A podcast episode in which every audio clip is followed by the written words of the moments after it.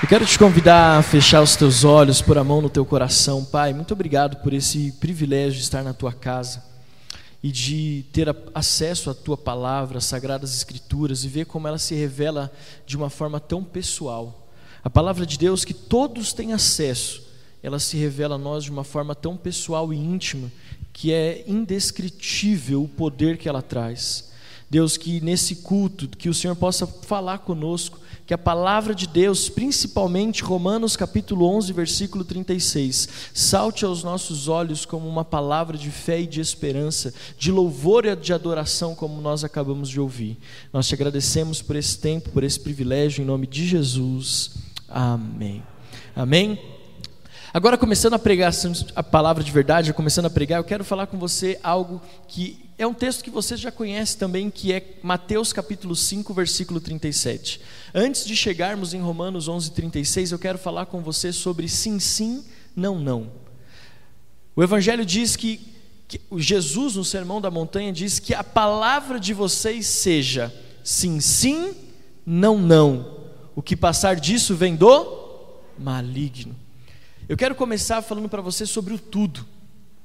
Quando nós olhamos para a palavra de Deus, quando nós olhamos para o reino de Deus, Deus é um Deus de tudo ou de nada. E talvez esse seja um dos maiores dilemas da vida cristã, porque nós fazemos parte de uma cultura no Brasil que você conhece muito bem, que é o jeitinho brasileiro, sim ou não? E qual que é a ênfase do jeitinho brasileiro? A base dessa expressão ou desse, desse costume que nós adquirimos é que nós não precisamos nem tanto ir para lá, nem tanto ir para cá. Se a gente ficar no meio do caminho, tá bom. Esse é o jeitinho brasileiro. Você não precisa ir tão a fundo, você não precisa fazer com tanta excelência, você não precisa se dedicar tanto. Faz só um pouquinho que já está o suficiente. Ou quando você vai numa repartição pública, por exemplo, o jeitinho brasileiro fala: ó, não precisa seguir tão à risca a, a, a legislação, pode ser só um pouquinho, aí você me dá um carimbo, uma assinatura e que está tudo liberado. O que, que isso fala? Que nós não estamos sendo integrais naquilo que nós estamos nos propondo ou aquilo que está sendo proposto a nós. E quando nós olhamos para a palavra de Deus, ela é muito enfática. Jesus, o Sermão da Montanha, talvez a gente não tenha uma dimensão, pouco se prega sobre ele, mas é um divisor de águas na história da igreja. Quando Jesus, depois de ser batizado, depois de ser tentado no deserto 40 dias e 40 noites, Jesus, quando ele começa a pregar no Sermão da Montanha, ele está estabelecendo uma nova ordem da nossa fé. Aquilo que antes talvez você poderia fazer desse nível, agora não, agora é nesse nível. Amém? Vocês estão com a cara de assustado? Mas a palavra de Deus é sim, sim e não, não. Fala sobre integralidade, sobre sermos inteiros, íntegros, sem sombra de variação. Jesus está nos impulsionando ao tudo. Tudo. Deus espera nesses dias de mim e de você que nós entreguemos tudo para Ele. E eu não estou falando de dinheiro. Eu estou falando de tudo na nossa vida. Não dá para a gente caminhar na fé cristã meia boca, como diz a expressão. Não dá para viver uma vida cristã genuína com a santidade do domingo e o pecado da segunda. Quando nós saímos daqui, daqui a alguns minutos, quando encerrar esse culto, você for almoçar, a sua, o seu marido te levar para almoçar, e o pastor Glauco falou que vai pagar um almoço aqui na, na serra para todo mundo que veio com ele hoje, e para a igreja inteira, se quiser. Quando saímos daqui e formos almoçar, ali continuamos sendo crente, e ali Deus espera que nós continuemos entregando tudo a nossa santidade, a nossa adoração, o nosso bom testemunho. Antes de lermos Romanos 11:36, nós temos que entender que Deus espera de mim e de você que nós entreguemos tudo. Sermos integrais. Quando Jesus disse sim, sim, não, não, Ele está dizendo é tudo ou é nada. Eu quero enfatizar isso. Qual que é a característica de quando Jesus chama os discípulos? Quando você lê o Evangelho de Mateus, vamos continuar em Mateus, quando você lê o Evangelho de Mateus, e quando Jesus começa a chamar os discípulos dele, qual é a marca? A marca é que os discípulos abandonam tudo, abandonam sua profissão, deixam a sua família ali e, se, e seguem a Jesus com todo o coração. Quando é, Elias convida Eliseu para caminhar com ele, o que que Eliseu faz? Deixa tudo. Quando Deus chama Abraão, que nós falamos ontem sobre sacrifício aqui para os homens, Deus pede o que para Abraão? Deixa tudo e vai para o lugar que eu te mostro. Não tem como viver uma vida cristã sonhando com aquilo que ficou no passado ou com as práticas do passado. Qual que foi o erro da nação de Israel quando Deus os livrou do Egito e do jugo de Faraó? Continuar sonhando com as cebolas do Egito. Não entregaram tudo. Olha para quem está perto de você, o pastor ama fazer isso e diz: é tudo, é tudo. Às vezes a gente olha para o chamado de Jesus para os discípulos, mas não olha para o lado dos discípulos que deixaram literalmente tudo para seguir Jesus. Tudo. Sabe, quando nós olhamos na Bíblia, aqueles que não estão dispostos a entregar tudo, eles estão abrindo brecha e perdendo a essência ou a chance de ter, uma, de ter a sua vida transformada. Quem não estava disposto a entregar tudo? O jovem rico. Jesus falou assim para ele: Te falta uma única coisa. Vai, vende uma parte dos seus bens, foi isso que Jesus falou para ele? Vai, entrega 10% dos seus investimentos na bolsa, vai dar 20% do seu investimento em, em Bitcoin, foi isso que Jesus falou para ele? Jesus falou para ele: vai, vende o quê? Tudo o que você tem. Tudo o que você tem, vende, dá aos pobres e me segue, e terá o quê? Tudo no céu. E outra coisa que a gente entende sobre o sim e o não de Deus, ou tudo de Deus, é que à medida que você entrega tudo para Ele, Ele entrega tudo para você. Quando nós entregamos tudo para Jesus, Ele entrega tudo que Ele tem para nós. É por isso que no Evangelho de João ele diz: Vocês não são meus servos, vocês são meus amigos, porque tudo o que o meu Pai me revelou, eu revelei a vocês. E vem aquela velha piada que todo pastor gosta de falar: tudo no original significa tudo. Ninguém riu, só André. Obrigado por compartilhar, teu pastor. Quando nós olhamos, por exemplo, para aquele texto nos evangelhos onde Jesus está com seus discípulos, olhando aquela mulher depositar, a, a, olhando as pessoas depositarem as suas ofertas no gasofilácio, quando uma mulher que entregou duas moedas colocou a sua oferta ali, Jesus chamou os discípulos e, e falou: "Tá vendo essa mulher? Essa viúva pobre? Ela entregou, ela entregou a melhor oferta de hoje. Aí os discípulos, mas como? Olha a quantia que as outras pessoas depositaram, ela depositou duas moedas. Aí Jesus diz: Não, os outros depositavam do que sobrava, ela deu tudo o que ela tinha. Tudo. Gente, para Deus não eram duas moedas, era tudo. Quando Deus olha para mim, para você, Ele não está olhando o que você tem de valor, Ele está olhando se você está entregando tudo o que você tem, tudo o que Ele te deu a capacidade de ter. Você está entregando toda a sua vida para Jesus ou só os domingos? Nós estamos entregando tudo para Jesus ou só algumas parcelas da nossa semana? Eu não estou bravo, tá? Amém? Eu estou só dando a introdução da palavra, amém?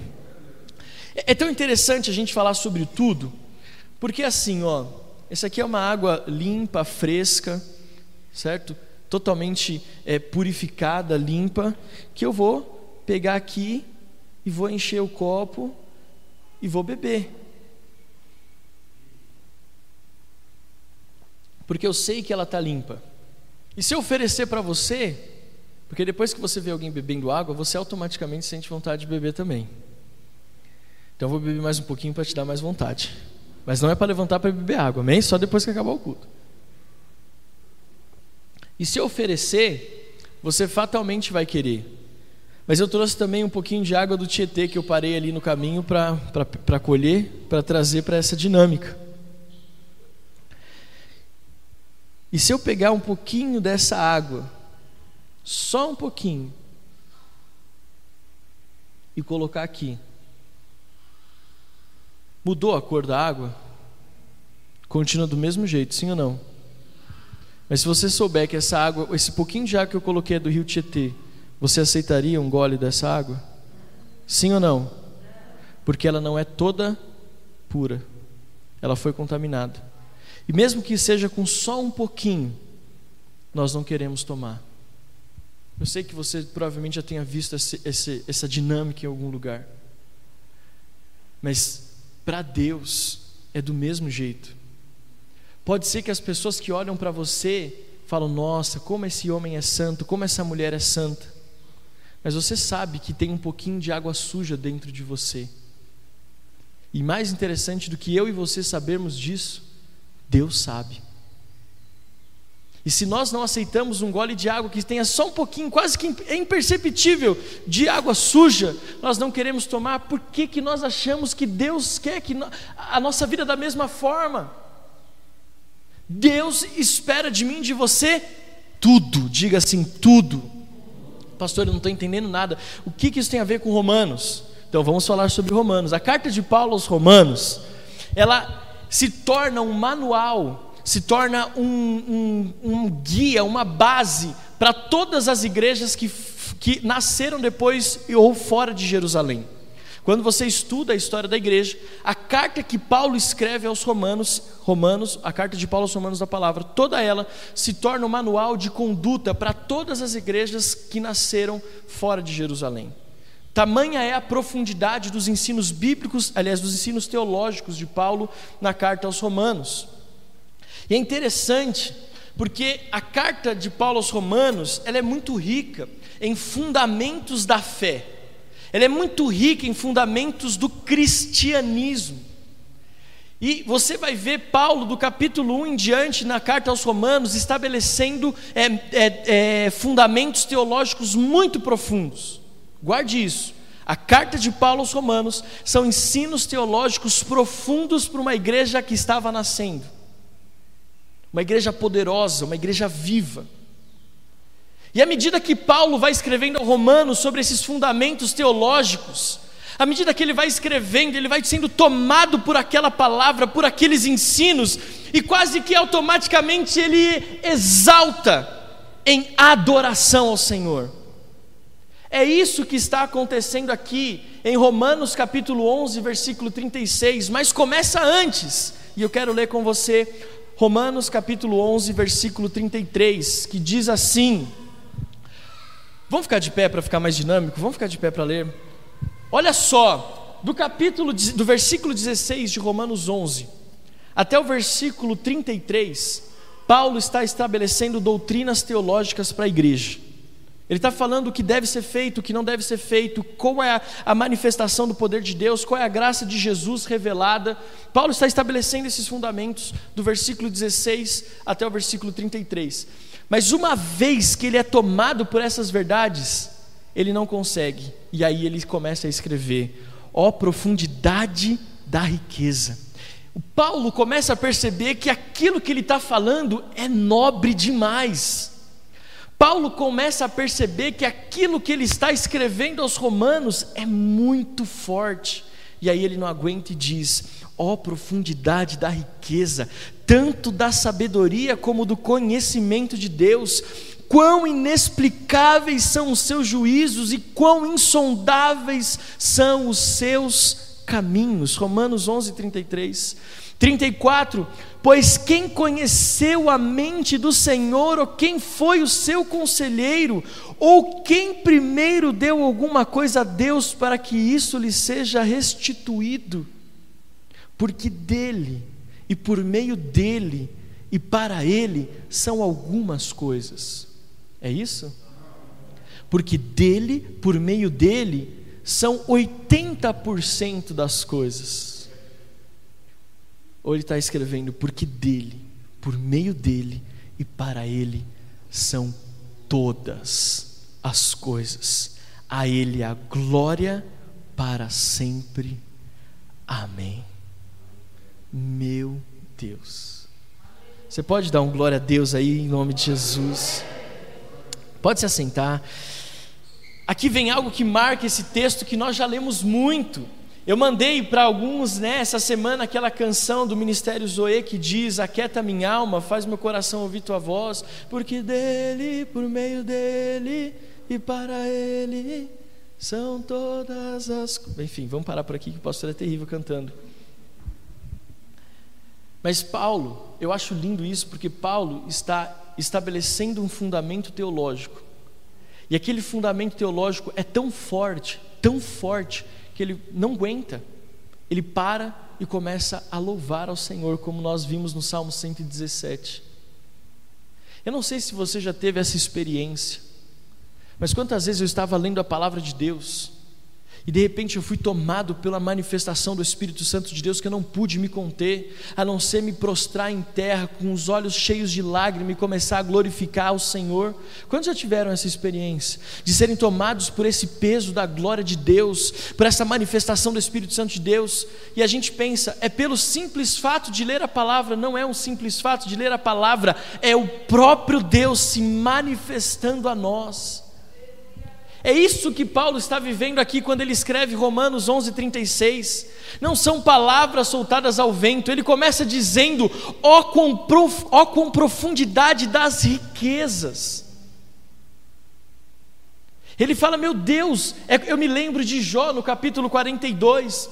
No capítulo 42, no final do sofrimento de Jó, quando Deus está prestes a restituir ali, restituindo a sua sorte, Muitos de nós conhecemos Jó 42 quando ele diz: Antes eu te conhecia de ouvir falar, mas agora os meus olhos te veem. Mas poucos se atentam ao que Jó falou antes, que para mim é muito marcante. Jó falou assim, depois de 42 capítulos: Deus, eu falei de coisas maravilhosas demais, mas que nem eu sabia o que eu estava falando. Antes eu te conhecia de ouvir falar, mas agora os meus olhos te veem. É isso que Paulo está vivendo aqui. Paulo, ele teve acesso à profundidade de Deus, da manifestação do Espírito Santo, que ele não conseguiu se conter. E ele teve que expressar a sua adoração a Deus. Eu estava meditando nisso e eu achei incrível a nossa adoração mais profunda será uma resposta ao nosso compromisso com a palavra de Deus. A nossa adoração mais profunda sempre será o resultado do compromisso que nós temos com a palavra de Deus. Por que, que às vezes eu fico em crise com as canções que envolvem as igrejas hoje? porque são canções antropocêntricas que dizem a respeito do homem, nem sempre dizem a respeito da palavra de Deus. Por que eu gosto da velha guarda, Demar de Campos, Azaf Borba? Porque esses caras cantam a palavra. A palavra. Hoje a gente canta eu posso, eu posso, eu posso. Lógico que você pode. Mas por que que você pode? Eu posso por causa dele. Nós já falamos sobre isso. Amém? É só um desabafo. Agora vamos falar sobre Romanos 11:36 que diz: Porque dele e por meio dele e para ele são todas as coisas. A ele seja glória para sempre. Amém. É quando a gente lê um texto bíblico é importante saber a expressão que ela não sai do nada. Nada na palavra de Deus saiu aleatoriamente, nenhuma palavra na Bíblia está ali aleatoriamente. Ah, vamos colocar mais uma palavra só para ficar maior o livro e para ficar mais difícil para os crentes lerem. Não tem nada a ver. Tudo que está na palavra de Deus tem um propósito. Nesse caso, Romanos 11:36 é a expressão do confronto que Paulo teve com o Espírito Santo de Deus ao escrever os fundamentos da fé. Quando nós somos confrontados com a palavra, nós somos transformados por ela. E quando nós não nos permitimos ser confrontados com a palavra, nós nos tornamos como o jovem rico, nós nos tornamos ali como Judas, que teve acesso a Jesus, andou com Jesus, mas não entregou tudo que ele tinha para Jesus e por isso traiu e o vendeu por 30 moedas. Paulo e eu e você precisamos evidenciar a palavra de Deus. Nós precisamos evidenciar aquilo que nós estamos recebendo de Deus. Quando você vem para o culto, não por causa de ninguém, mas por causa dele mesmo, do Espírito Santo de Deus, nós somos confrontados. E esse confronto produz vida em nós, sim ou não? E nós saímos daqui cheios da presença de Deus, nós saímos daqui animados, nós saímos daqui vivificados, nós saímos daqui, né, como diz lá no norte, é, mascando prego e cuspindo fogo, porque o Espírito Santo de Deus está falando conosco, porque nós chegamos aqui abatidos, quebrados, mas a palavra de Deus nos transformou, nos vivificou. É isso que Paulo está dizendo, é isso que Paulo está expressando. Eu me debrucei sobre a palavra e a palavra se debruçou sobre mim. Eu me entreguei à palavra, eu me dei tudo, eu dei tudo que eu tinha à palavra e ela deu tudo que ela tinha para mim. Por isso eu digo, porque dele, por meio dele e para ele são todas as coisas. Porque se não fosse Ele, quem seria eu? Quem eu seria?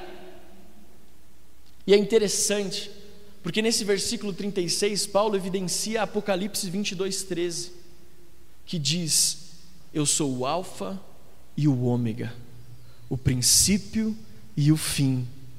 Já parou para pensar? Paulo começa dizendo: Porque dele, a fonte, Alfa, por meio dele, processo, e para Ele são todas as coisas, o fim, o ômega.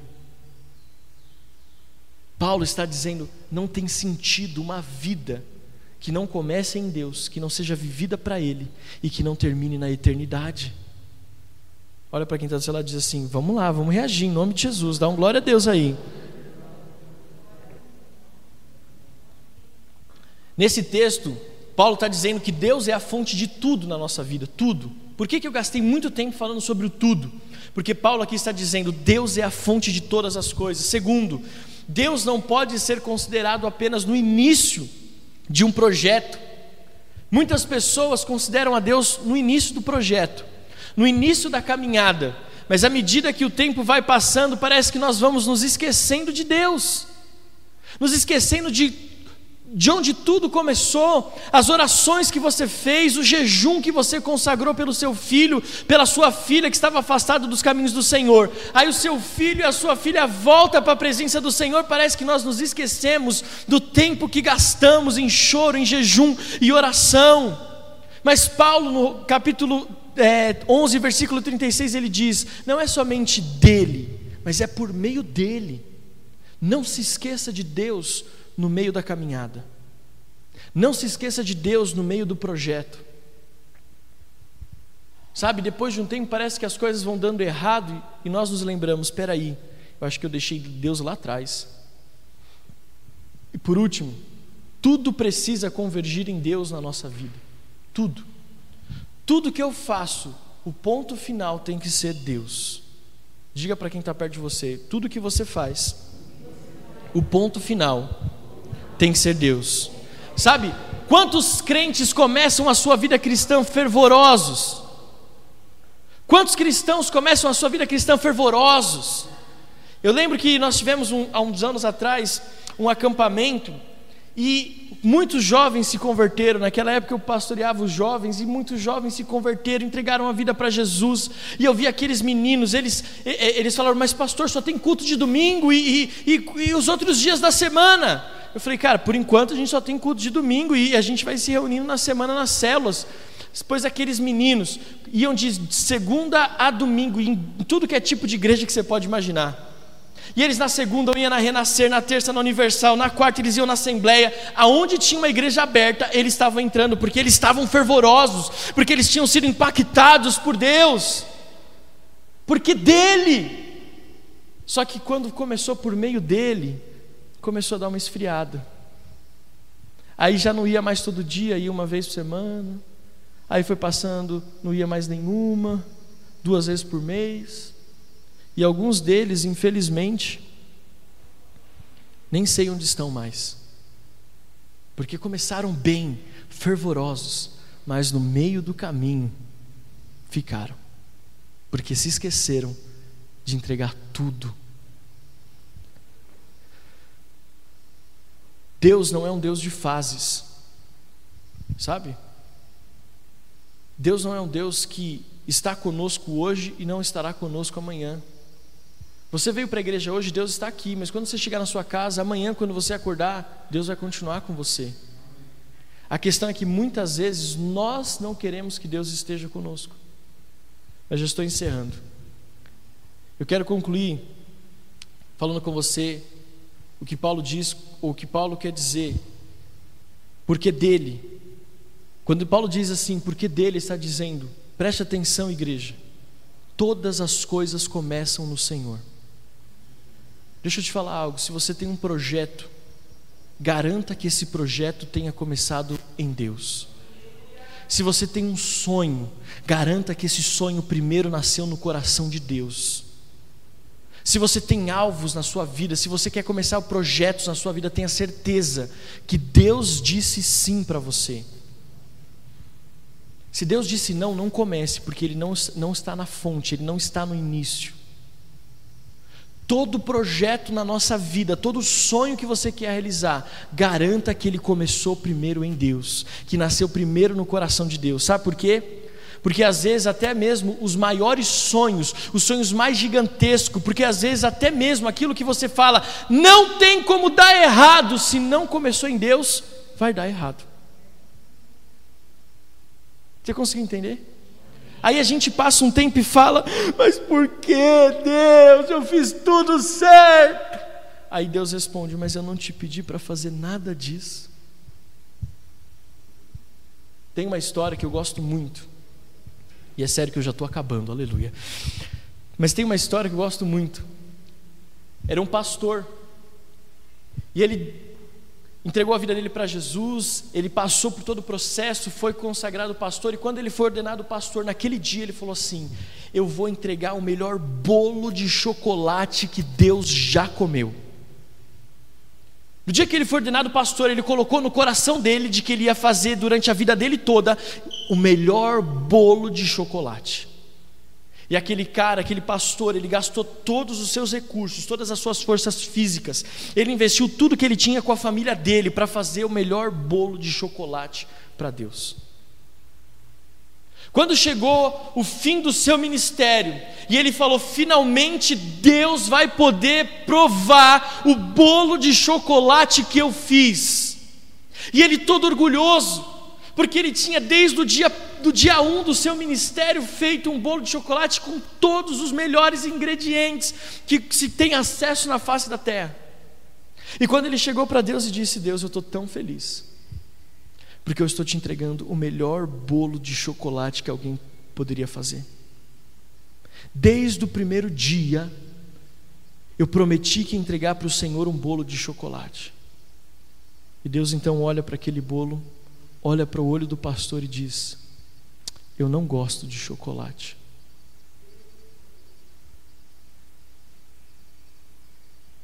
Você, quando decidiu fazer esse bolo, você não perguntou para mim qual era o sabor que eu gosto. E você passou todos os seus dias fazendo algo que eu não te pedi para fazer.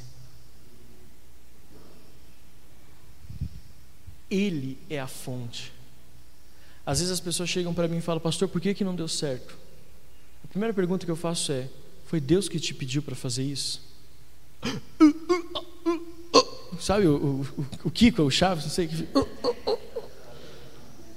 Então, volta e vê o que Deus tem para você. E nem adianta culpar Deus, viu, igreja? Nem adianta, você que está em casa. Sonhos, eles morrem antes mesmo de nascer, se não nascerem em Deus. Quando ele fala, e por meio dele e para ele, ele continua, Paulo não fala só porque dele, ele continua, e por meio dele e para ele. Sabe aquele lance de querermos resolver as coisas sozinhos? Tem pessoas que falam assim: Deus, ó, tá aqui, eu estou te entregando isso aqui de toda a minha vida, mas essa outra parte aqui, ó, deixa que eu resolvo, porque eu sou bom nisso, Deus, você nem sabe. Mas deixa eu te falar, nisso aqui eu manjo muito. Então, isso aqui deixa comigo, isso aqui deixo com você. Paulo está dizendo: por meio dele e para ele são todas as coisas. O meio do projeto, como pastor, às vezes é o que mais me preocupa, sabia disso? Porque a pessoa começa bem, mas o meio do projeto é o que vai determinar se aquela pessoa realmente está seguindo o que Deus tem para ela ou se ela está vivendo uma vida de consagração ao Senhor. É no meio do projeto, não é no começo, é no meio. Quando você olha para uma pessoa e no meio do projeto o negócio começa a descambar, você pode ter certeza, ela esqueceu de Deus ali no processo. Quando nós temos uma linha, duas linhas que andam em paralelo, no começo, no início das duas linhas, elas podem estar muito juntas. Mas qualquer desvio de ângulo, por menor que seja, se você continuar traçando na mesma direção, anos depois, aquilo que lá no começo era quase imperceptível a distância, lá na frente se torna quase que inalcançável, de tão distante que foi. Por isso que o começo nem é assim, é importante, mas o processo é muito, muito é, é preocupante. Tudo que nós fazemos tem que acertar em Jesus. Quando ele fala por, e por ele, por meio dele, quando ele fala por meio dele, eu não consigo não lembrar de quando a Bíblia fala sobre o cordão de três dobras, sabe? O cordão de três dobras, ele não se rompe com facilidade, por meio dele. O que, que nós estamos aprendendo aqui? Quando nós falamos sobre o cordão de três dobras, no casamento, por exemplo, é o marido e a esposa, e a terceira dobra desse cordão é Jesus. Na nossa vida, todos os nossos planos têm que ter Jesus entrelaçado, tem que ser a terceira dobra desse cordão. Você, os seus sonhos e Jesus ali. E eu quero convidar você a ficar de pé para nós encerrarmos essa palavra em nome de Jesus.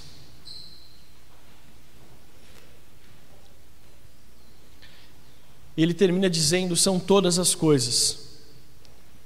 Nós não podemos entregar para Jesus apenas aquilo que convém. Seja a tua palavra sim, sim, não, não. Entregue tudo a Jesus. Nós não podemos entregar aquilo que convém, acreditando que poderemos resolver mais rápido se retermos algumas coisas para nós. Nós vamos entender que Deus espera que nós confiemos nele inteiramente. Quando você entrega tudo a Deus, você está dizendo que você confia plenamente nele. Isso chama fé. Entregar tudo se chama fé. E talvez assim uma das coisas que mais me marcaram nesse texto é quando Paulo termina dizendo a ele seja a glória para sempre. Amém. Pastor, por que que isso te marcou? Por que que isso te marcou? Porque eu aprendi com Paulo que quando eu confio nele para o começo do meu projeto, quando eu confio em Deus no começo do meu projeto, quando eu permaneço firme com Deus no processo, no meio dos meus projetos, seja eles quais, quais forem, profissionais, familiares, espirituais, ministeriais, quando Deus permanece no meio do processo, e quando no final disso eu posso olhar para Deus e dizer: Deus, está aqui aquilo que o Senhor me pediu, eu estou te devolvendo e te entregando aquilo que o Senhor me pediu. Quando nós entendemos o que Paulo está dizendo, porque dele, por meio dele, para ele são todas as coisas Escute que eu vou te dizer como um pastor que te ama. É inevitável não sair dos nossos lábios uma palavra de adoração ao Senhor. É inevitável. A diferença da murmuração, guarde isso no teu coração. A diferença da murmuração e da reclamação para a gratidão e a adoração é porque dele, por meio dele, e para Ele são todas as coisas. É quando eu me entrego por completo e Deus tem a liberdade de operar na minha vida. E depois de que Deus operar na minha vida e nós concluímos todo e qualquer projeto que nos foi confiado, é inevitável que nós levantemos as nossas mãos e começamos a adorar ao Senhor.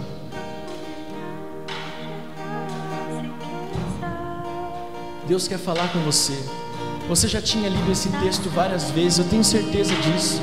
Você já deve ter ouvido inúmeras pregações sobre Romanos 11:36. Mas hoje Deus revelou a sua palavra de uma nova forma, trouxe algo novo para você. Deus está te pedindo tudo. Eu geralmente não faço isso, Mas hoje, Deus pediu para mim te fazer três perguntas. A primeira delas é: Você é totalmente do Senhor? Ou tem áreas da sua vida que você ainda acredita que não precisam ser confiadas a Ele? Ontem à noite, ontem não, sexta-feira à noite ainda, o Senhor falou assim: volta lá no esboço e coloca três perguntas para a igreja, para você e para a igreja. Você é totalmente do Senhor ou tem áreas da sua vida que você ainda não confiou a Ele? Segunda pergunta que Deus falou: com que frequência você tem concluído, concluído ah, aliás, com que frequência você tem você tem vivido, experimentado a grandeza de Deus por meio do seu relacionamento com a palavra? Com que frequência você tem visto, você tem percebido na sua vida a grandeza de Deus pela forma como você se relaciona com a palavra dele? E a terceira e última pergunta, que marcou demais a minha vida. Deus perguntou para mim, Alex, em que momento você deixou Deus de lado nos seus planos e nos seus projetos. Em que momento Deus deixou de fazer parte dos seus planos e dos seus projetos? Eu quero que você feche os teus olhos, porque essa é uma mensagem para que você reflita sobre como está a sua vida hoje. Como você tem vivido e se relacionado com Deus a ponto de dizer, porque dele, por meio dele, para ele são todas as coisas.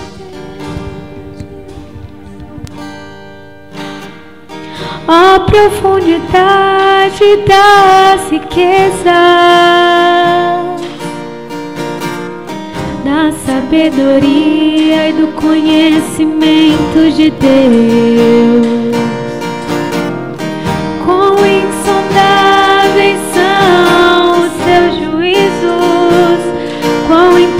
travei.